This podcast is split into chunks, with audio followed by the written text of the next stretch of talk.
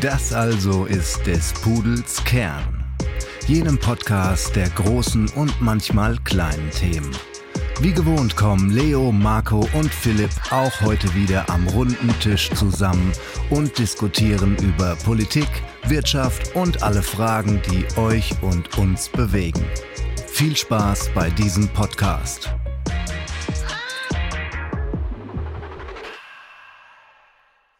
Hallo und herzlich willkommen zu unserer heutigen des Pudels Kern-Episode. Ich begrüße euch aus dem wunderschönen Stuttgart. Mein Name ist Philipp. Ja, einen guten Abend auch meinerseits. Diesmal nicht auf Englisch. Marco mein Name und ich sitze im südsteirischen Graz. Bei mir bleibt es auch beim Hallo und äh, ich freue mich auf die Episode heute. Genau, und in der heutigen Episode sprechen wir über ein Thema, das jeder von uns kennt und wahrscheinlich sogar schon mal selbst gemacht hat, hoffe ich zumindest. Es ist das Thema Sport und insbesondere, wie Sport durch Kommerz sich verändert und ähm, ja, welche positiven und negativen Aspekte es dazu auch gibt. Und unsere Einleitungsgeschichte beginnt so wie oft in der Vergangenheit, nämlich an einem lauen Sommermorgen am 19.06.1811. Dort kommt eine Gruppe junger, dynamischer Männer in Berlin an der Hasenheide zusammen und steht vor einem Assortiment von komischen Geräten, die die Veröffentlichkeit etwas verunsichern. Balken sind auf irgendwelchen komischen Trieböcken angebracht, es hängen Ringe von ja, einem Art Gerüst herab und auch zwei Holzstücke sind parallel in einer Art Barren montiert. Und der Anführer dieser Gruppe, ein Mann, der Friedrich Ludwig Jahn heißt, vielleicht vielen eher bekannt als Turnvater Jahn, der beginnt mit Leibesübungen und dem Kraftsport des Turns und gründet im gleichen Jahr, im gleichen Sommer, am gleichen Tag auch den Berliner Turnverein, den ältesten Verein Deutschlands, was das Turnen angeht. Und in den darauffolgenden Jahren, bis 1818, werden in Deutschland mehr als 150 weitere Turnvereine gegründet. Heißt also, dieser Sport hat sich durchgesetzt in weniger als sieben Jahren. Eine absolute Neuheit in der, in der deutschen Geschichte. Und jetzt kann man sich natürlich fragen, warum ist das der Fall gewesen? Sicherlich äh, hat auch das körperliche Ideal und der schöne Körper, der kraftvolle Körper etwas damit zu tun. Aber, und das ist der viel wesentlichere Aspekt, der Turnverein und der Turnsport war im frühen 19. Jahrhundert vor allem eine Form der Nationalbildung. Das hat auch Johann Gottlieb Fichte, ein Philosoph, ähm, in einer Schrift an das deutsche Volk formuliert, und zwar so. Die Anführung des Zöglings, zuerst seine Empfindungen, sodann seine Anschauung, sich klarzumachen, mit welcher eine folgegemäße Kunstbildung seines Körpers Hand in Hand gehen muss, ist der erste Hauptteil der neuen deutschen Nationalerziehung. Also die deutsche Identität, die 1818 und 1848 in den Revolutionen ans Tageslicht tritt, nämlich die eines vereinten Deutschlands, ist maßgeblich geprägt durch die Dreifaltigkeit von Empfindung, Geist und Körper. Und so beginnt eine Reise des Vereins, die in der Geschichte ähm, der Welt ja nicht einzigartig ist, aber zumindest prägend für die Vereinslandschaften. Und bis ins heutige Jahr in Deutschland haben wir ca. 90.000 Sportvereine, was eine ganze Menge ist. Und das Vereinskonzept setzt sich von Deutschland aus fort nach England, Amerika, Frankreich und in die große weite Welt hinaus. Man könnte also sagen, der Sportverein ist ein deutscher Exportschlager. Doch, und das liest man immer öfter, Vereine scheinen zu sterben, vor allem in jüngster Zeit durch fehlendes Engagement, so scheint es, von den ähm, ehrenamtlichen Mitgliedern. Und das ist auch direkt die erste Frage unserer heutigen Folge an euch beide. Seid ihr in einem Sportverein tätig und wenn ja, wie und in welcher Art engagiert ihr euch dort? Ja, also ich bin ein begeisterter Tischtennisspieler und bin auch viele Jahre in mehreren Vereinen tätig gewesen, ursprünglich auch in meiner Heimatstadt Graz, aber jetzt dann vor allem meiner Unizeit in England, dann in den jeweiligen Vereinen. Habe dort auch äh, einen Tischtennisverein geführt vor wenigen Jahren, war dieses Jahr auch wieder ehrenamtlich tätig an meinem Unisportverein und bin immer ganz, sagen wir so, bin nicht der talentierteste Spieler immer, aber beim Organisieren immer sehr gern als helfende Hand zur Seite stehend. ja, auch ich bin tatsächlich enthusiastischer Vereinsspieler ähm, und Vereinsmitglied. Also in Italien spiele ich heute Volleyball, ähm, habe auch lange Tischtennis in meiner Jugend gespielt, aber gerade jetzt heute diese Vereins, dieses Vereinsleben in Italien, aber auch in Marburg bin ich wirklich noch relativ gut verankert im Verein und es ist eine, eine tolle Community, das kann man nicht, nicht anders sagen. Also viele Leute, die da zusammenkommen und um ehrlich zu sein, macht es mir nicht nur Spaß da zu spielen, ähm, sondern auch mich wirklich einzubringen. Also das sind dann wirklich kleine Sachen wie mal ein Instagram-Post-Design oder ein Logo. Das macht Spaß. Und ich finde, auch wenn du irgendwie siehst, dass du an einem Projekt alle zusammenarbeitest, ob das jetzt sportlich irgendwie ein Aufstieg ist oder auch einfach nur eine Vereinsstruktur irgendwie aufbauen, ähm, für mich einfach eine coole Sache. Philipp, wie sieht's bei dir aus? Ich bin da, glaube ich, der, der Ausfall hier in der Runde, was das Vereinsleben angeht. Ich habe zwar auch schon äh, einige Sportarten hinter mir, Tischtennis, wie ihr beide auch, ähm, Jiu-Jitsu und seit letztem auch Rudern. Und ich muss zugeben, dass ich eher so ein bisschen der Nutznießer der Vereinskultur bin. Ähm, also derjenige, der natürlich beim Vereinsfest hilft und aufbaut, aber sich jetzt nicht nochmal darüber hinaus im Vorstand engagiert oder, oder Sachen organisiert. Ich schätze da tatsächlich eher den Sportbetrieb als das gesellschaftliche Leben. Ähm, ja, weshalb ich wahrscheinlich auch einer der Gründe bin, warum man den Eindruck haben könnte, dass in Deutschland ähm, die Vereinslandschaft etwas äh, ja, angespannt ist aufgrund der fehlenden Helfer. Und Philipp, wie würdest du sehen? Was ist der Grund, warum du selber dich eben nicht so, sagen wir so, so stark dich engagierst in einem Verein? Ist es die fehlende Zeit, die fehlende Lust oder ist es, sagen wir so, sind es die Aufgaben selber, die dir nicht gefallen? Also wie würdest du es am ehesten beschreiben? Hm, ich würde sagen, dass mir das, der soziale Aspekt des Vereins am wenigsten Spaß macht an dem Ganzen.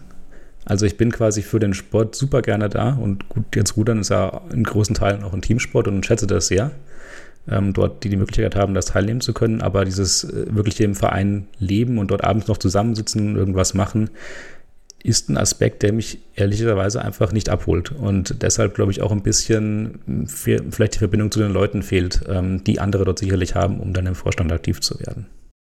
Ja, da muss ich sagen, für mich ist es genau das Gegenteil häufig. Also natürlich der sportliche Aspekt, ähm, der ist zumindest das treibende, die, der treibende Grund, warum man in einem Sportverein ist. Aber trotzdem für mich gerade als Volleyballer war es wirklich eine, ja, ein bisschen akademische Community aus vielen jungen Leuten vor allem, auch relativ inklusiv ist.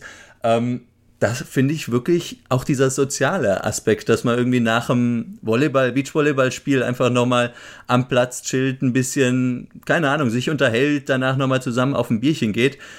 Ich finde, diese Faszination Sport kommt, oder Sportverein muss man sogar präzisieren, kommt auch ein Stück daher, dass irgendwie jeder natürlich seine Motivation hat, Sport zu machen, Volleyball zu spielen und deswegen viele Leute zusammenkommen, die aber jetzt gar nicht unbedingt viel gemeinsam ansonsten haben. Die kommen zusammen aus diesem einen Grund, zusammen Sport zu machen und die sind, was weiß ich, groß, klein, dick, dünn, äh, die können Deutsch oder können kein Deutsch, es spielt keine Rolle für die meisten Sportarten zum, zumindest und aus dieser Hinsicht finde ich diesen sozialen Aspekt unglaublich faszinierend. Marco, dir geht es wahrscheinlich ähnlich. Also Tischtennis, ich kenne, wie gesagt, ich habe auch bestimmt fünf, sechs Jahre Tischtennis gespielt. Ich kenne keine Sportart, die inklusiver ist. Also du hast ja wirklich selbst Tischtennis für behinderte Menschen, Rollstuhlfahrer, die dich, Marco, die Erfahrung hast vielleicht auch gemacht, die dich einfach platt machen an der Platte, wo du keine Chance hast.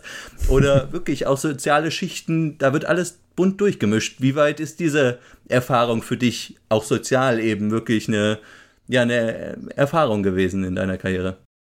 Auf jeden Fall, also ganz zentral würde ich sagen, Tischtennis ist nicht nur ein sehr globaler Sport, das ist er nämlich auch, sondern wirklich ein extrem inklusiver und offener Sport. Also in meinem ursprünglichen Verein hier in Österreich, da war wirklich das Alterslimit nach oben hin war vollkommen offen. Also unser ältestes Vereinsmitglied, leider nicht mehr unter uns, war 89 Jahre alt. Das war auch mein allererster Trainer. Der hat bis Anfang 80 hat er durchgehend Meisterschaftsspiele gespielt. Der war vollkommen im Saft, wenn man so will. Andererseits haben wirklich Kids ab 9, 10 Jahren aufwärts, wenn sie dann groß genug sind, dass sie wirklich an der Platte stehen regelmäßig. Ja, das ist wahnsinnig beeindruckend zum einen. Zum anderen manchmal auch frustrierend, wenn man dann böse Niederlagen erleidet gegen Gegner, die einen vielleicht nicht immer beeindrucken aus rein optischer Sicht, aber die ihren Sport großartig beherrschen. Und das Schönste für mich am Tischtennissport selber ist, gut, man geht mit der Mannschaft auf ein Getränk anschließend, aber, und das ist gerade bei unserem Verein damals so toll gewesen, ist dieser Aspekt, dass man auch mit dem Gegner gemeinsam auf ein Bier geht. Also mhm. wirklich, wir haben auch immer den Gegner dazugeholt, wir haben dann miteinander uns ausgetauscht, ein bisschen das Fachsimpeln, das Übliche und auch ein bisschen über Gegner reden, über die Liga reden. Und einfach dieses, dieses Zwischenmenschliche war wahrscheinlich oder ist für mich bis heute eigentlich der schönste Aspekt am Tischtennis. Wie gesagt, als Spieler, ja gut, ich bin jetzt nicht untalentiert, aber jetzt auch, sagen wir so, aus mir, mir wäre niemals ein Weltklasse-Spieler geworden, selbst mit ausreichendem Training, das behaupte ich jetzt einfach einmal so. Aber wie gesagt, dieser zwischenmenschliche Aspekt, der hat mich immer gereizt und hat mich eben auch dazu immer bewegt, selber dann irgendwann mal ein bisschen tätig zu werden. Sei es als Mannschaftsführer oder auch in anderer Funktion. Aber Philipp, was glaubst du, woran, woran liegt das, dass du heutzutage ja eher so einen Trend zu hippen Individualsportarten hast. Du hast es eben angesprochen, Rudern, ähm, was weiß ich, oder auch zum Beachvolleyball verabreden, anstatt wirklich in einen Verein eintreten, ähm, bouldern und so weiter. Woran liegt das, dass die Leute nicht mehr so cool oder äh, nicht so cool, nicht so ähm, heiß darauf sind, sich in Vereinen zu engagieren? Also ich glaube, erstmal muss man die Frage stellen, ob es wirklich ein Vereinssterben gibt. In Deutschland zumindest ist die Statistik der Sportvereine eigentlich relativ konstant in den letzten zehn Jahren. Die bewegt sich immer zwischen 87 und 90.000 Sportvereinen hin und her. Ähm, das heißt, durch Zahlen äh, ein Backup haben wir nicht für die Behauptung, dass es so ein Vereinsterben gibt. Was ich aber wohl glaube, ist, dass ein Gefühl des Vereinsterbens eintritt, weil vielleicht der Impuls dieser, ja, dieser Gemeinschaft ähm, stärker gesucht wird heute in der Gesellschaft. Also, wie du schon sagst, das ist richtig, glaube ich. Viele Leute gehen ins Fitnessstudio, völlig zurecht, oder gehen bouldern, alles Sachen, die jetzt nicht direkt mit einer Vereinssporttätigkeit verbunden sind, es aber wohl sein können. In Österreich zum Beispiel ist der österreichische Alpenverein äh, unter den Top 10. Also neun der Top 10 Vereine in Österreich ist irgendeine Sektion des österreichischen Alpenvereins. Dort ist auch Bouldern natürlich ein Riesenthema als Vereinssport. Und ich glaube, ähm, die Convenience einfach machen zu können, was man will. Also ob ich jetzt morgen um sechs oder abends um zehn bowlen gehe, ist eigentlich egal. Ähm, das ist ein Riesenpunkt, der in der heutigen Arbeitswelt zumindest, und das ist vielleicht auch ein Unterschied zwischen studentischen Vereinen und, ich sag mal, Breitensportvereinen, die sich eher an arbeitende ähm, Mitglieder richten. Diese Variabilität in den Terminen und den Zeiten, ich glaube, ein Riesenaspekt auch für mich, ähm, dass ich mir, wenn ich im Einerrudern gehe, Wobei Rudern natürlich eigentlich ein Teamsport ist. Also ich meine, Achterfahren, dann weiß man, was ein Team ist. Äh, kann ich nur jedem mal empfehlen, sich in ein Boot zu setzen. Ähm, dass man trotzdem beim einer raus kann und quasi unabhängig von anderen Dinge tun kann, das ist ein Riesenasset, den man im Verein so nicht unbedingt hat, traditionell. Ja, zum österreichischen Alpenverein zum Beispiel muss man sagen, die hohen Mitgliederzahlen hier haben einen gewissen Versicherungsaspekt. Weil wenn man dort Mitglied ist, ist man dann auch ähm, versicherungstechnisch abgedeckt, wenn etwas am Berg passiert. Das erklärt die hohen Teilnehmerzahlen oder Mitgliederzahlen. Aber jetzt ganz unabhängig davon, ich glaube, teilweise stehen sich der Vereine, und da spreche ich vielleicht aus meiner Erfahrung selber als Funktionär, wenn man so will, manchmal selber im Weg. Also zum einen, wie du richtig gesagt hast, es gibt Sportarten, die sind, ich sage jetzt nicht vom Aussterben bedroht, aber dann doch ein bisschen gefährdet. Ich denke da ans Ringen, ich denke da auch an Leichtathletik, ein Sport, der es in den letzten Jahren schwer hatte, aus mehrerlei Gründen. Da trifft es dann die Vereine auch mit. Das muss einem klar sein. Zum anderen machen es einem die Verbände nicht immer einfach mit sehr komplexen Regeln. Man denke zum Beispiel in die deutschen Regionalligen im Fußball, die extrem hohe Standards haben. Das verscheucht einfach viele Funktionäre, weil sie sagen, den Aufwand, den kann ich alleine nicht tragen. Und da tue ich mich dann einfach sehr schwer zu sagen, ja, die Vereine, gut, die, sagen wir so, die Landflucht, die es gibt, äh, Themen wie Flexibilität am Arbeitsplatz und die Möglichkeit, das eben deshalb nicht ausführen zu können, sicherlich ein Thema. Zum anderen allerdings sind auch Regulatorien sicher ein Problem. Ja, ich glaube, dass das äh, Vereinssterben und im Gegensatz zu dir, Philipp, bin ich mir zumindest in Volleyball und Tischtennis davon überzeugt, dass es das gibt. Also leider wirklich in den letzten 10, 15 Jahren macht ein ja, Dorfverein nach dem anderen zu. Also die Städte, städtischen Vereine können sich natürlich meistens länger halten. Im Gegensatz zu euch bin ich der Meinung, dass es wirklich ein viel tiefgreifenderes Problem gibt und dass das mit einer Individualisierung von der Gesellschaft heutzutage zusammenhängt. Also ich glaube, diese ganze Vereinsidee ist einfach nicht kompatibel mit Lebenskonzepten von einer Gen Z oder von einer Generation Y, wie wir das sind, sondern einfach dieses, dieser Gedanke, man will perfekte Freiheit, man will sich sein Sportkonzept so zusammenbasteln, wie es einem gerade ins Konzept geht. Also das ist ja letztendlich so eine Netflix-Idee. Also du guckst Netflix dann, wann du willst und du guckst genau das, was du willst. Und sowas geht eben bei Sportvereinen nicht. Also klar, wenn du ins Fitnessstudio gehst, dann ist das das Netflix-Konzept. Du kannst gehen, wann du willst, kannst bleiben, solange du willst und wenn du zwei Monate nicht hingehst, musst du einen Mitgliedbeitrag bezahlen und das war's. Bei Sportvereinen hast du gewisse Regeln, gewisse soziale Regeln, die du einhalten musst. Jetzt nicht, weil du irgendwie eine Bestrafung bekommst, sondern weil es vor allem von deinem Team einfach erwartet wird. Also jeder, der mal wirklich in einem, in einem Mannschaftssport, in einem Team gespielt hat, der weiß, du kannst nicht einfach nicht zum Training gehen, nur weil es regnet draußen oder weil du mal keinen Bock hast. Also kannst du machen, aber am nächsten Mal werden dich die Teammitglieder böse anschauen. Und ich glaube, diese, diese Erfahrung oder diese, diese Idee zu sagen, okay, man macht auch mal was, worauf man in dem Moment wirklich keinen Bock hat, weil es irgendwie von dem Team erwartet wird und weil es letztendlich ja auch dazu beiträgt, dass das Team erfolgreich ist, wenn auf jeden immer Verlass ist. Ich glaube, so eine Einstellung, die ist mit vielen individuellen Sportkonzepten von den jungen Leuten heute einfach nicht mehr vereinbar, die sich volle Freiheit wünschen und sich eben nicht vorschreiben lassen wollen von Trainingszeiten und Vereinen, wann sie Sport machen sollen. Und das finde ich eigentlich eine traurige Entwicklung, weil für mich persönlich war es eine wichtige Erfahrung, einfach auch mal so ein bisschen diese Konstanz reinzubekommen und ähm, ja, quasi Regeln vom Team zu befolgen, anstatt immer nur mein Ding zu machen.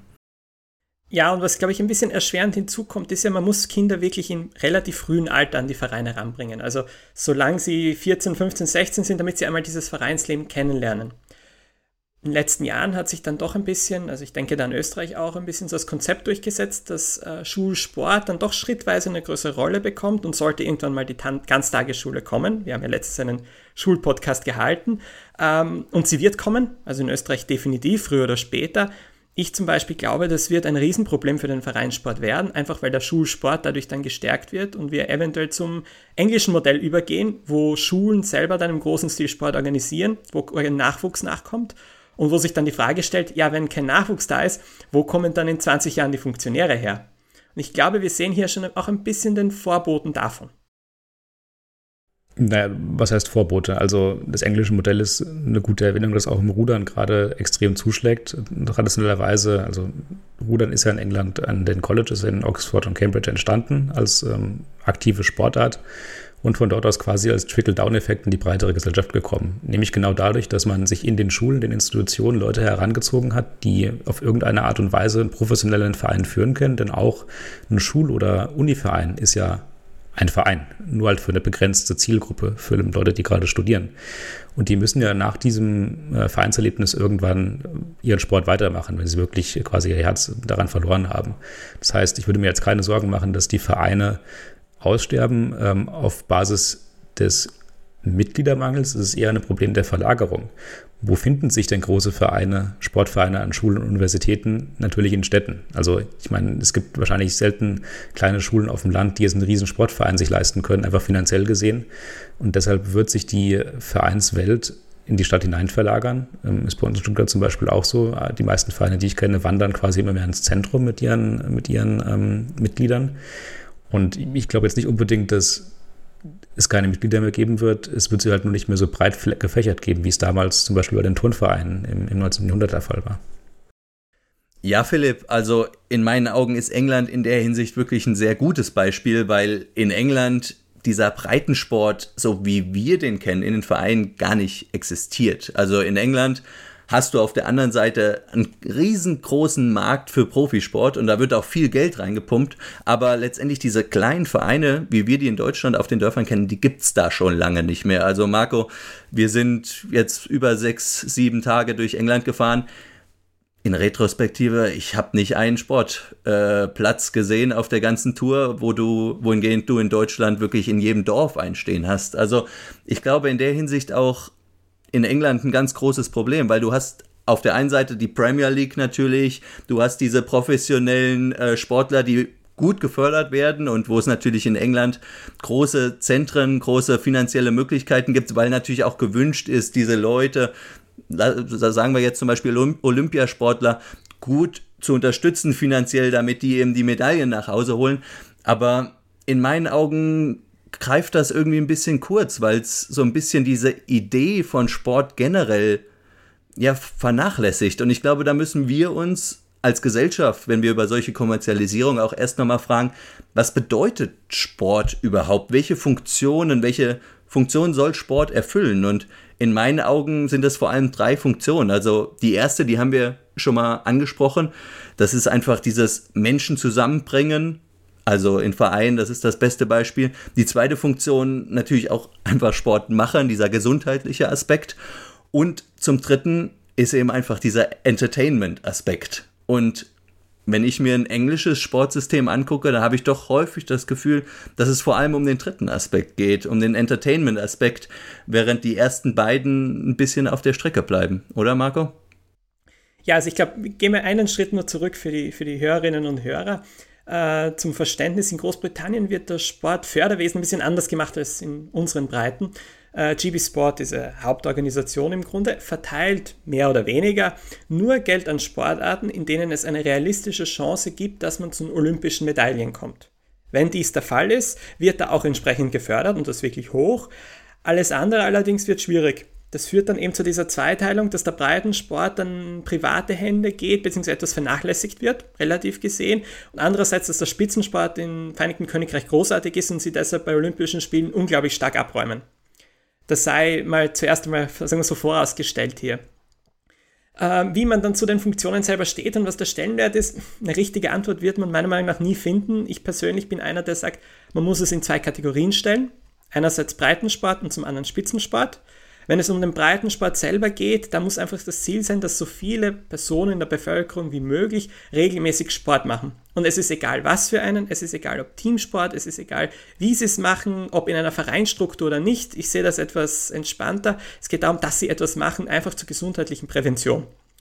Wenn es um den Spitzensport wiederum geht, ist die Frage immer ein bisschen, was will man erreichen? Weil jedes Land hat einen anderen Zugang, andere Geografie. Denke man an Österreich mit dem Skisport, äh, denke man an Tradition, also ich zum Beispiel Litauen und Basketball würde mir da einfallen. Das ist wahrscheinlich dann ein bisschen schwerer abzumessen und da ist ein Entertainment-Faktor dann natürlich auch vorprogrammiert. Genau, und ich glaube, es gibt noch eine vierte Funktion, die aber vielleicht aber gar nicht gewollt ist, denn gerade Sportvereine im Kleinen haben ja auch eine unheimlich starke identitätsbildende Wirkung. Also wenn man als Kind quasi, ich sage es nicht indoktriniert, aber jahrelang im gleichen Verein steckt, mit den gleichen Leuten sich sozialisiert, dann wird man irgendwann auch wahrscheinlich so, wenn man keinen anderen Input bekommt, wie Leute im, im Verein. Also es gibt natürlich auch eine stark prägende ähm, Komponente von so einer Vereinsstruktur, die ja auch quasi bei Turnvaterjahren ähm, im schlechten oder im guten Sinne, wie man immer man es bewerten will, genutzt wurde, um eine Bewegung darzustellen. Das heißt, als als Gesellschaft muss sich schon fragen, welchen Leuten gibt man die Verantwortung, quasi seine Kinder so stark zu prägen. Ich glaube, das ist auch noch ein großer Aspekt, den wir in der Gen, Gen Z, Gen Y-Diskussion eben ein bisschen vernachlässigt haben, ist natürlich auch ein, ein Aufgeben von Verantwortung und äh, prägender, ja, prägender Lebensinhalt für die Kinder, den man als Eltern erstmal überhaupt quasi bereitstellen muss. Ähm, das andere ist, Entertainment hat ja nicht nur für die Sportler einen Effekt, sondern auch für die Bevölkerung. Also man, ich denke immer ganz gerne an Fußball in Deutschland so ein bisschen als Opium des Volkes, was früher Religion war, ja. Wenn so langsam die Bundesliga kommt und man irgendwie da die Ergebnisse bekommt und seinen Verein zujubeln kann, ist alles okay, weil dann kann die Woche so schlecht gelaufen sein, wie sie es will. Es hat eine unheimlich ja, beweihräuchendere, beweihräuchendere ähm, Funktion auf die Gesellschaft, die ich persönlich eigentlich relativ schlecht finde, um ehrlich zu sein. Dieser klassische Brot- und Spieler-Aspekt, weil die vielleicht das kritische Nachdenken auch manchmal ein bisschen behindert, wenn man quasi nur in diesem, dieser Welt der, der Fußballerlebnisse sich bewegt. Andererseits natürlich eine gute Entspannung für jeden. Ja, aber Philipp, in meinen Augen ist genau da auch heutzutage der Wurm drin. Also wenn man sich diese Kommerzialisierung des Spitzensports anguckt, zerstört er in meinen Augen auch zu einem großen Teil eben diese Entertainment-Funktion des Sports, die wir eben angesprochen haben. Also wenn du jetzt England mit der Premier League oder generell auch die Champions League im Fußball anguckst, heutzutage ist das Interesse der Bevölkerung am Fußball so niedrig wie die letzten Jahre nicht. Also ich habe wirklich beeindruckende Statistiken gefunden von ähm, einer Fanplattform, FanQ. Die haben einfach gefragt, erstmal, wie ist dein Interesse am Fußball? Und es hat bei 33,1, also ein Drittel äh, Prozent, ein Drittel der Fans abgenommen. Und die haben die zweite Frage gestellt, wie bewertest du aktuell die Kommerzialisierung im Fußball? Und da haben tatsächlich 50 Prozent angegeben als völlig übertrieben und 25 Prozent als eher überzogen. Also wir befinden uns in einer Situation, wo quasi diese Kommerzialisierung im Sport, und das gilt nicht nur für den Fußball, das gilt für Olympia ganz genauso, letztendlich die ganze professionelle Sportwelt ein bisschen von der Bevölkerung auch entfremdet. Also in meinen Augen ist das ein trauriges Ergebnis, weil letztendlich natürlich wird versucht, diese Performance zu pushen. Also Spieler sollen besser spielen, schneller, weiter und so weiter, aber letztendlich anscheinend laut den Umfragen wollen das die Leute gar nicht sehen. Für die ist es eher eine Entfremdung, die da eingetreten ist. Ich sehe das dann doch etwas anders und zwar aus dem Grund, dass erstens einmal das sind Fanplattformen, bin selber ein, sagen wir so, ein regelmäßiger Leser und auch teilweise Schreiber in einer Fußballfanplattform. Ähm, ich tue mich da immer ein bisschen schwer. Das sind Menschen, die sehr mit dem Fußball verbunden sind und komme was wolle, was passiert, immer ins Stadion gehen werden. Also mehr oder weniger und das Interesse bei diesen Menschen das ist eine Gruppe, die kommt immer. Das ist ein bisschen wie, da kann der Papst sagen, was er will, er wird am Sonntag in die Kirche gehen. So ähnlich ist es mit diesen Fußballfans, zum einen. Zum anderen muss man sagen, Fußball ist definitiv populärer geworden in den letzten Jahrzehnten, allerdings auf einfach auf einer größeren Scale. Und zwar nicht in Deutschland oder von mir aus auch Kontinentaleuropa, sondern wir müssen darüber hinausdenken. Wir müssen an die USA denken, wir müssen nach Asien denken. Das sind riesige Märkte und diese Leute wollen Fußball sehen und sie wollen guten Fußball sehen. Das sind nun mal neue Menschen, die man auch, denen man auch entsprechend ein Angebot bieten muss. Und ich finde, Fußball ist ein sehr demokratisches Gut, wie auch jede andere Sportart. Und es soll auch jedem möglich sein, einen Verein anfeuern zu können. Man darf chinesischer Real-Fan sein und ein guter Freund von mir, Thailänder, ist ein großer Manchester United-Fan. Ich finde das vollkommen legitim und ich selber bin zwar kein Fan eines so großen Vereins, das sei hier gesagt, also ich gehöre da definitiv zur anderen Fraktion, aber ich finde das vollkommen legitim, und darum bin ich da ein bisschen zweigeteilter bei dem Thema, weil ich sage, ja, Kommerzialisierung hin oder her, findet man den Auftritt zu plastisch. Ich persönlich schaue wahnsinnig gern Basketball, finde aber die NBA schrecklich in ihrem Auftreten. Ja, das ist ein Problem, aber andererseits eben muss man das so demokratisch wie möglich halten. Ja, ich, ich, ich bin gerade ein bisschen stutzig geworden bei dem Begriff, dass Sport einen demokratischen Grundwert hat oder einen demokratischen Anspruch weil ich glaube ich in meinen äh, 25 Jahren mich nicht erinnern kann, jemals Rudern im freien Fernsehen gesehen zu haben von irgendeiner Regatta am Wochenende. Also ich meine, es ist ja schon ganz klar, dass man als Staat, und das hat man ja mit der Tagesschau lange gemacht oder mit den ersten und zweiten Programmen, die Fußball gezeigt haben, bewusst sich einen Sport rauspickt und den pusht. Aus welchen Gründen auch immer. Also dass wir quasi über die Sportlandschaft hinweg gesehen demokratisch agieren, stimmt auf jeden Fall schon mal nicht als Gesellschaft. Wir haben ganz klar Präferenzen. Ja, und zum Punkt der Kommerzialisierung will ich noch hinzufügen, dass die eigentlich auch etwas, etwas sehr Positives sein kann. Vielleicht nicht im Fußball, der ist ja schon lange traditionsbelastet auch ein bisschen, aber in der Formel 1 sieht man es gerade ganz schön, dass durch äh, die Kommerzialisierung bei Netflix, die Drive to Survive Doku, ähm, die gerade die Runden macht, die Zuschauerzahlen in den, ähm, in den äh, Rennstrecken massiv zunehmen. Also Miami, Las Vegas wird eine neue Rennstrecke sein, Silverstone ist quasi innerhalb von drei Stunden ausverkauft. Das sind Sachen, die man sich vor zehn Jahren im Formel-1-Sport nie hätte vorstellen können, weil da teilweise Ränge leer waren. Also gerade weil jetzt Geld gemacht wird mit der Formel 1, kommen mehr Leute und kriegen mehr Zugang zum Sport. Also ich glaube, zwei Seiten einer Medaille. Und im Zusatz zum Thema, ja, es ist abgeschlossen im Fernsehen, ich bin bei dir. Also ich bin da selber immer sehr kritisch, weil ich sehr viele verschiedene Sportarten schaue und es immer dann kritisiere, wenn sie eben nicht öffentlich zugänglich sind. Allerdings hat der Staat da durchaus Eingriffsmöglichkeiten und die nutzt er in Österreich. Also es gibt klare Gesetze, was alles im Free TV drin sein muss. Und wir haben auch einen zusätzlichen Spartensender, der sich hauptsächlich mit kleinen Sportarten beschäftigt.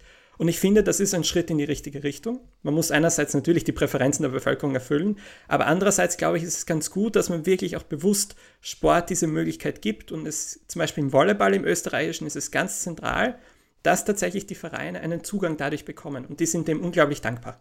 Ja, Marco, aber in meinen Augen hast du da auch schon genau, ähm, genau den, den Sündenbock, sag ich mal, angesprochen in der Kommerzialisierung des Sports. Und zwar ist oder sind das diese TV-Lizenzrechte. Ich glaube, das ist genau ein großer Faktor dafür, dass sich der Sport, naja, dahin entwickelt hat, wo, wir, wo, wir, wo er heute ist. Also ich glaube, wenn man jetzt nochmal das Beispiel vom Fußball aufgreift, ein ganz entscheidendes Jahr in der Hinsicht war letztendlich 1992.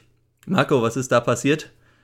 Das ist das Bossman-Urteil, da bin ich ganz sicher. Wenn nee, ich es nicht, nicht, zu den TV-Rechten dazu zähle. nicht, nicht ganz, das ist die Gründung der Champions League.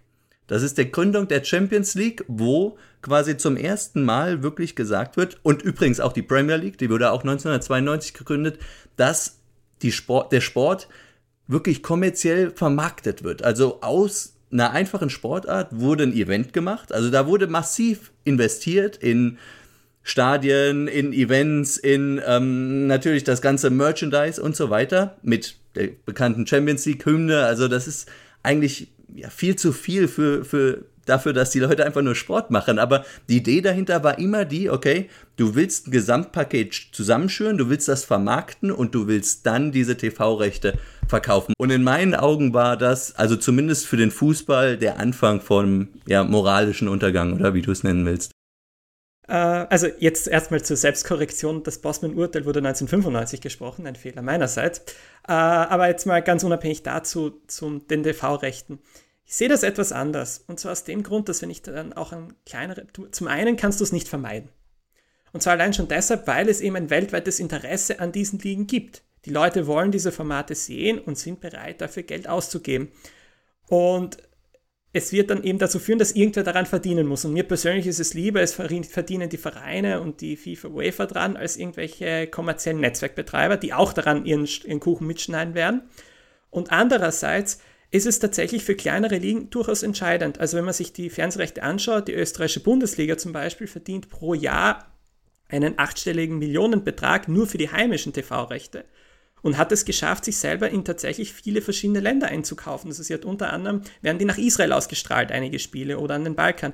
Das ist zusätzliches Geld, was für diese Vereine, und die sind nicht finanzstark. Da gibt es Vereine mit Budgets von 4, 5 Millionen Euro, da zählt jedes Detail. Und für diese Vereine ist das wirklich entscheidend, dass die eben dann auch Fortschritte machen können, dass sie in die Jugendarbeit investieren können, dass sie in die Infrastruktur investieren können und damit das auch ermöglicht wird. Insofern, ich bin bei dir, dass es äh, sicherlich Probleme deshalb gibt, aber es ist eben ein, doch ein vielseitigeres Thema. Muss ich ja auch fragen, was wäre die Alternative? Also was wäre passiert, wenn nicht, gut, immer eine schwierige Frage zu stellen, aber ich meine, das sieht man in allen Sportarten, die nicht Fußball sind. Dort wird nicht kommerzialisiert und man endet auf irgendwelchen YouTube-Livestreams von Privatleuten, die sich ehrenamtlich quasi hinstellen und irgendein Event filmen. Ist das wirklich besser oder moralischer als eine gut produzierte TV-Show? Ich weiß es nicht. Vor allem, gibt es überhaupt keinen Grund. Ähm, also, wenn ich ein gut produziertes Event wie eine Fußballshow sehen will, dann bin ich auch bereit, dafür Geld zu bezahlen. Das ist ja völlig okay und völlig normal. Ob man jetzt auf 18 Sender die TV-Rechte verteilt, ist eine andere Frage. Aber dass ich eine andere Erfahrung habe, wenn ich Kreisliga auf dem Fußballplatz schaue, im Vergleich zu Champions League in, in Real im Stadion. Ich finde, das muss auch einen monetären Gegenwert bieten. Ja, selbstverständlich. Das kritisiere ich ja auch nicht. Mir geht es eher darum, um die Frage, wer kriegt denn diese TV-Rechte am Schluss? Wie werden die denn wirklich verteilt? Und da geht in meinen Augen wirklich ja, sehr viel schief. Also Marco, wenn die alle in Jugendarbeit investiert werden würden, das wäre doch alles fein. Aber nimm dir doch Olympia als Beispiel. Also letztendlich ist es doch so, dass die ganzen TV-Einnahmen, die werden letztendlich an den IOC gegeben und die kommen nicht den Städten zugute. Also jeder weiß, das ist ein offenes Geheimnis, dass die Städte bei Olympia erhebliche Verluste machen. Also man denke da nur an Hamburg 2024, die haben ja ihre ähm, ihre, ihr Votum zurückgezogen nach einem Referendum. Und so geht es ja allen anderen Städten, Tokio jetzt auch, die haben erhebliche Verluste gemacht. Und ich glaube, das ist das Problem letztendlich, dass man für Sport im Fernsehen für einen größeren Markt natürlich mehr Geld irgendwie sammeln kann durch TV-Einnahmen, das ist mir ja vollkommen klar. Aber das Problem ist, dass die Gewinne, die durch diese Events entstehen, Champions League oder Olympia, die werden privatisiert aber die Verluste, die werden sozialisiert. Die müssen dann am, am, am Ende die Stadt oder der Staat zahlen. Stichwort Staatsgarantien bei Olympia. Ja, hierbei aber sei dann doch gesagt, ich sage mir jetzt etwas eher Kontroverses und Unangenehmes, wenn ich als Stadt eine Bewerbung für Olympia abgebe, weiß ich ganz genau, was ich da tue. Also das ist, glaube ich, jedem Bewerber vollkommen klar, dass das viel Geld kosten wird und nicht so viel einbringen wird. Das ist eine bewusste Prestigeentscheidung. Ich möchte das Prestige einer Olympia-Austragung haben oder äh, sagen wir so, der Veranstalter einer Fußball-WM, Fußball-EM oder einer Eurobasket zum Beispiel, die ist ja auch nicht profitabel sein. Das ist eine bewusste Entscheidung, die ich als Stadt bzw. Staat treffe. Und insofern tue ich mich dann schwer, ein bisschen zu sagen, ja, die sind böse, sind sie, aber du wusstest ja im Vorhinein schon ganz genau, was du da tust. Mal unabhängig davon, ich glaube, die größte Gefahr ist ja, wenn solche Sachen allzu profitabel werden. Also wenn man an Fußball denken, da gehen hauptsächlich sehr reiche Personen dann in diese Vereine ein, buttern sie mit Geld zu und dann wollen sie eben ihr Prestige durch Trophäen und durch potenzielle Netzwerke erreichen.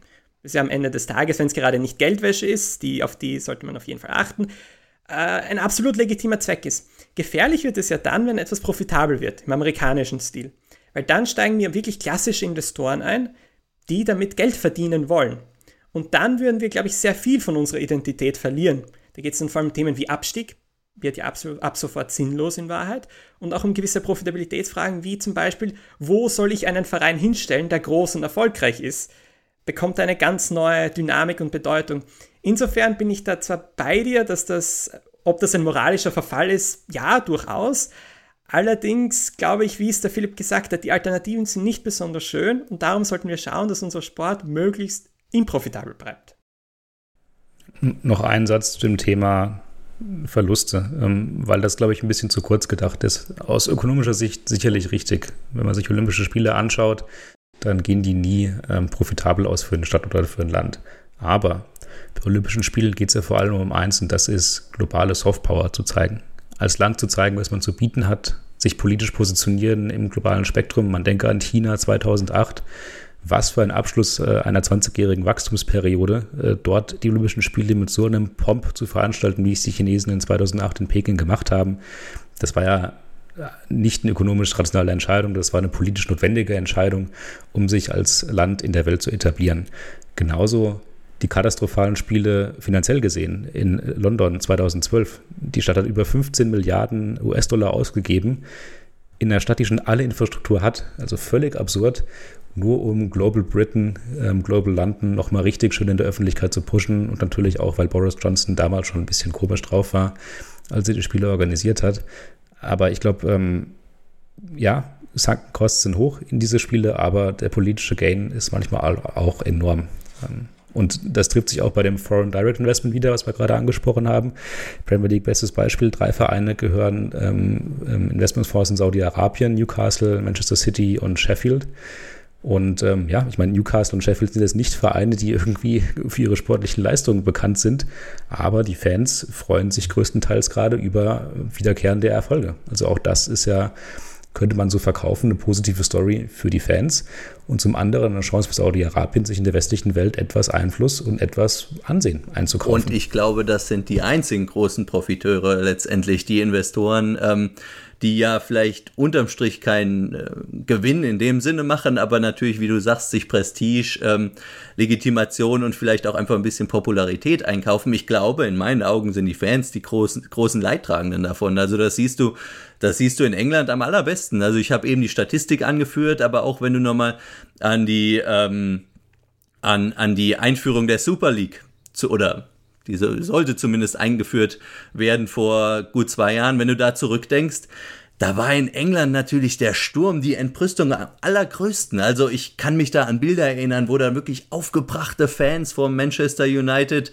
Vereinsheim standen, wo Mannschaftsbusse blockiert werden und so weiter.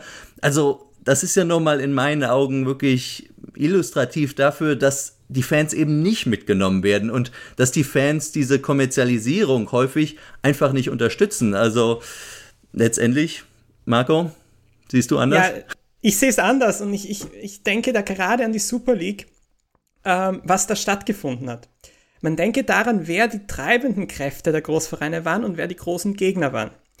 Die treibenden Kräfte waren Vereine, die von Euro europäisch oder Vereins im Vereinsbesitz sind, Barcelona, Real Madrid, Juventus Turin und laut einigen Dokumenten auch Bayern München, obwohl die das sehr gerne immer entgegentreten dem Ganzen, aber das ist noch etwas Also Bayern München hat sich relativ schnell davon aber, distanziert aber man muss PSG. sagen, die größten Gegner von Beginn an waren Paris Saint-Germain und Manchester City. Das müssen wir auch hier ganz klar feststellen und das ist auch kein Zufall. Das sind nämlich Vereine, denen ist das Geld wurscht. Die haben es und die werden es auch ausgeben. Und ich glaube insofern, dass äh, die Entrüstung in Großbritannien war zum Beispiel bei Manchester United sehr groß. Das gehört der amerikanischen Glazer Family, die sehr zentral auf ihr Geld schaut und die sich sehr dafür interessiert, dass ihr Investment irgendwann mal profitabel wird. Aktuell ja auch äh, immer wieder in Verkaufsgesprächen ist, die dann zum Beispiel vor ein paar Monaten geplatzt sind. Kein Zufall. Ähm, insofern ist das natürlich wieder so eine Sache. Aber mal ganz unabhängig davon, glaube ich, äh, die Super League selber ist da wahrscheinlich ein Indikator des Ganzen. Allerdings sind die Alternativen auch nicht immer so prächtig. Wenn wir nämlich außerhalb Deutschlands schauen zum Beispiel und Großbritanniens und ein paar anderen Länder, ist es tatsächlich unüblich, dass klassische Vereinsstrukturen existieren. In den meisten Ländern in Europa sind Sportvereine, Profivereine in Staatsbesitz oder in Gemeindenbesitz und werden tatsächlich, auch wenn es nicht rechtlich immer wieder eine Grauzone ist, im Grunde staatlich entschieden, wie viel Geld ich habe und wie, wie sozusagen mein Einfluss ist. Äh, sagen wir so, die klassische Vereinsform, wie wir sie vielleicht wünschen, durch 50 plus 1 in Deutschland und so weiter und so fort, ist einfach nicht realistisch in dem Kontext in meinen Augen und auch nicht durchführbar. Und ich, ich würde mir mit Gruseln vorstellen, den Lieblingsverein meines Vaters, Roter Stern Belgrad, unter der Fuchtel seiner Fans zu sehen. Das wäre nämlich so, glaube ich, der schlimmste Fall, der eintreten könnte eben noch kurz ein Positivbeispiel an, einwerfen, wo Kommerzialisierung geklappt hat in England im Fußball. Das ist Wrexham FC ähm, von Ryan Reynolds und weiß gar nicht, einem anderen Schauspieler, glaube ich, aus den USA aufgekauft und in eine Netflix-Serie reinproduziert.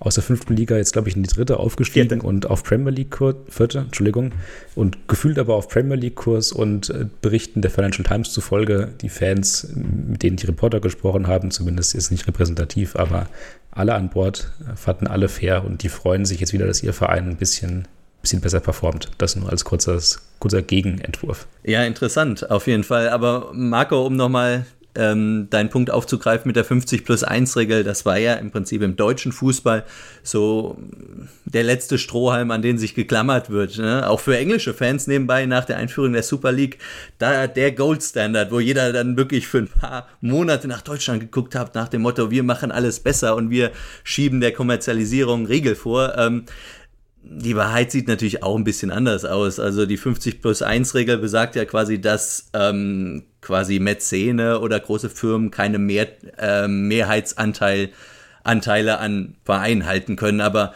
auch da muss man das Ganze wieder differenzieren. Also Leverkusen, Wolfsburg, Hoffenheim haben zum Beispiel Ausnahmeregeln. Auch Red Bull Leipzig hat zwar offiziell keine Ausnahmeregelung, aber findet trotzdem den Weg da drum rum.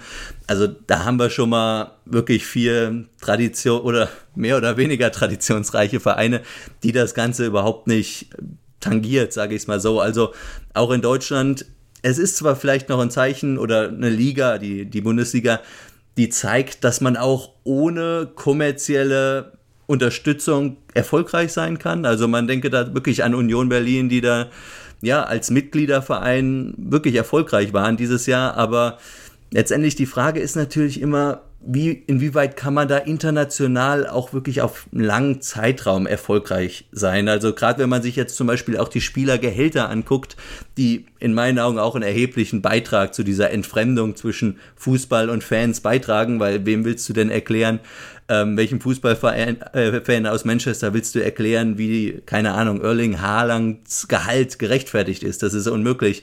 Also in meinen Augen muss da wirklich, müsste was passieren, dass dann wenigstens, ja, quasi diese äh, Takeovers von Firmen Mäzen zum einen und aber auch die Gehälter von Fußballfans zum anderen einfach reguliert werden, damit man da ein bisschen Identifikation aufrechterhält. Ich bin da eben ein bisschen im Zweifel, muss ich ehrlicherweise zugeben. Zum einen mit dem Gehalt. Ich, Erling Haaland wird wahrscheinlich tatsächlich sogar einer der Fußballer sein, die wahrscheinlich nicht überbezahlt sind dafür, was sie leisten. Aber jetzt mal ganz unabhängig davon, in dem Moment, wo du eine Cap einführst, eine Salary Cap, wie sie die in den USA üblich ist in den Profisportarten, bist du in der Gefahr wieder mit der Profitabilität und mit den Implikationen, die ich vorher angesprochen habe. Ralf Rangnick zum Beispiel ist ein Vertreter des Ganzen.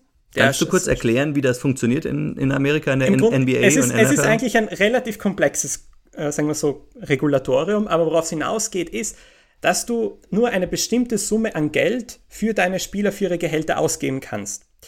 Ähm, je nach Liga kann es dann davon abhängen, ob da dann die Steuer mit einberechnet wird oder nicht. Das ist in den USA ein Thema, weil von Bundesstaat zu Bundesstaat ist es verschieden. Und hier fängt ja schon das Problem an in Europa. Wir haben unzählige verschiedene Steuersätze. Zum Beispiel ist, die, äh, ist der Steuersatz für Fußballspieler in Russland genau 0%, während in Frankreich für sehr hohe Gehälter der Steuersatz eher Richtung 80% geht. Äh, die Vergleichbarkeit ist kaum drin. Insofern ist es erstens einmal schwer durchführbar. Und zum anderen hast du eben die Gefahr, dass wenn ich sozusagen das begrenzen kann, wie viel die Fußballer verdienen können, den Vereinsbesitzern bleibt dann potenziell mehr Geld über, weil aktuell, was, was, stellt sich heraus, die meisten Vereine sind komplett unprofitabel, weil sie einen Gutteil ihres Budgets ausgeben. Ganz schlimm ist es in der zweiten englischen Liga zum Beispiel, wo tatsächlich 70 bis 75 Prozent des Budgetpostens Gehälter sind und Ablösesummen. Nichts anderes. Das ist dann natürlich das andere Extrem. Wobei bei einer, bei einer Budget Cap, die man wirklich gut und sauber exekutiert, natürlich auch ein positiver Effekt entsteht. Den sieht man der NFL schön, nämlich dass der Kampf um den Titel deutlich spannender wird. Also dadurch, dass die ähm, Vereine quasi gezwungen sind, ihre Cap einzuhalten, finden viel mehr Transfers statt, die die Vereine alle auf dem gleichen Niveau lassen. Und das ist etwas, was natürlich in der deutschen Bundesliga komplett abhanden gekommen ist. Also da gibt es nur einen Verein, manchmal Dortmund, wenn sie es nicht ganz blöd anstellen, die um den Titel mitspielen. Ähm, und es ist ja völlig uninteressant. Und ich glaube, das haben wir noch gar nicht so richtig besprochen, aber diese Idee des sportlichen Wettkampfes, des Gewinnens, des Titelgewinnens, das ist natürlich auch ein wahnsinnig großer Faktor, der in Deutschland Fans abschreckt, weil nochmal Bayern München nächstes Jahr zuzuschauen, wie sie die Bundesliga gewinnen, das will nun wirklich keiner machen.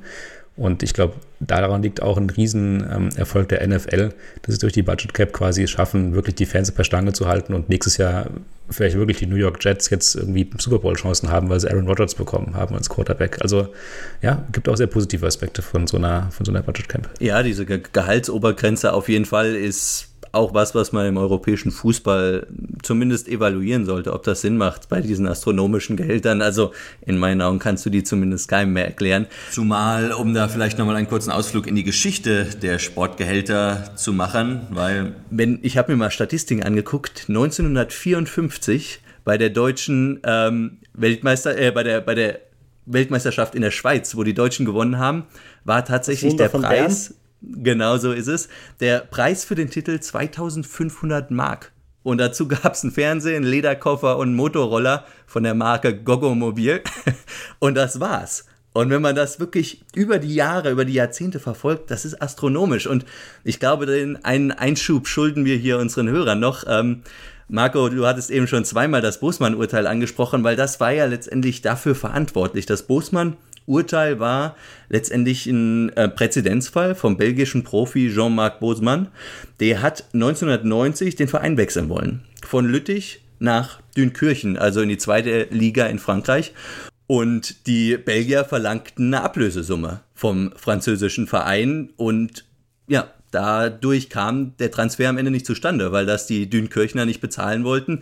Das Ende vom Lied oder zumindest danach erstmal krasse Gehaltskürzung natürlich für Jean-Marc Bosman, der quasi seinen Verein ja aus deren Sicht hintergangen hat und er ist vor Gericht gegangen, hat Klage eingereicht und dann 1995, Marco, du hattest es eben angesprochen, die Entscheidung vom EU-Gerichtshof, dass Spieler nach dem Vertragsende ablösefrei wechseln können. Also das hört sich vielleicht im ersten Moment gar nicht so dramatisch an. Es hat letztendlich die, die Fußballwelt komplett auf den Kopf gestellt. Warum? Weil letztendlich, naja, die Vereine ein bisschen an, ähm, ja, an, an ihrer Verhandlungsmacht an die Spieler abgeben mussten. Also Spieler hatten viel mehr Möglichkeiten, hatten die Möglichkeit, zu anderen Vereinen zu gehen, in dem eben der Vertrag aus, ausgelaufen ist. Und zum anderen haben eben kleine Clubs äh, ja in die Röhre ge geguckt, weil letztendlich sie keine Ausbildungsentschädigung und so weiter mehr bekommen haben. Spielergehälter in den folgenden Jahren sind um mehr als das Dreifache gestiegen. Also das ist letztendlich wirklich der Anfang von diesen astronomischen Spielergehältern. Und Marco, bevor du, du, du darfst, ich sehe deinen äh, Finger schon.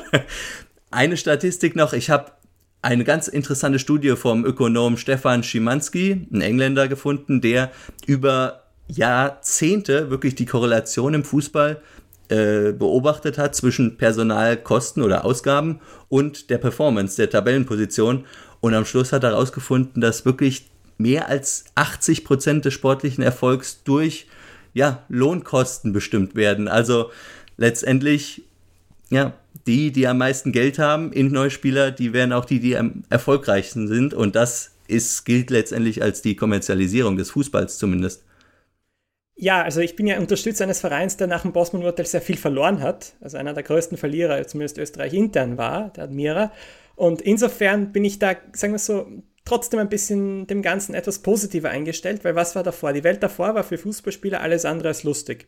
Es gab sehr strenge Ausländerbeschränkungen, sie konnten kaum frei wechseln. Also es gab ja nicht die Möglichkeit, du warst im Grunde in deinem Vertrag gefangen. Und das Problem war dann teilweise, dass Länder Beschränkungen hatten und du erst mit 26, 28 oder gar 30 dein Land verlassen konntest, um woanders Fußball zu spielen. Also wir brauchen die alten Zeiten hier dann doch nicht romantisieren, obwohl, wie gesagt, meiner Verein es getroffen hat, finde ich das Urteil trotzdem positiv. Und zum anderen ja, dass du viel Geld ausgibst, ja, das ist im Unternehmen auch so. Google gibt für seine Mitarbeiter auch mehr aus als irgendein kleiner Shop um die Ecke. Äh, die Leistungsbilanz dieser Mitarbeiter wird wahrscheinlich auch um eine Spur höher sein und ihre Qualifikation auch. Was ist dann, sagen wir so, die Mehr von dem Lied? Ja, wer zahlt, schafft an. Und trotzdem kommt ab und zu noch irgendwoher ein kleines Union Berlin und entrüstet die Bundesliga-Tabelle. Ja, eigentlich wollten wir heute nicht den ganzen Tag über Fußball sprechen, haben wir am Ende irgendwie doch gemacht, einfach weil es so ein wichtiges gesellschaftliches Thema ist, zumindest hierzulande. Trotzdem sind wir an einigen guten Themen vorbeigekommen. Wir haben über die Vereinsgeschichte und unsere Vereinserfahrung gesprochen, fand ich sehr interessant. Ähm, dass wir dort doch dort alle auch Tischtennis gespielt haben, war mir im ersten Schritt gar nicht so bewusst und sind dann ganz entspannt aus dem politischen Bereich heraus in das Kommerzialisierte hineingerutscht. Und ich glaube, wir sind uns alles einig, ähm, der aktuelle Status quo ist schon ein bisschen bedenklich. Wie wir ihn aber lösen können, zu einem wirklichen Schluss wird nicht gekommen. Ich sage auf jeden Fall vielen Dank fürs Zuhören. Wir hören uns in zwei Wochen wieder zum Thema, wie viel Monopol ist genug Monopol? Oder andersrum gefragt, sollte man Monopole komplett verbieten? Das ist ja gerade im technologischen Bereich ein Riesenthema. Vielen Dank und macht's gut. Des Pudels Kern, der Podcast.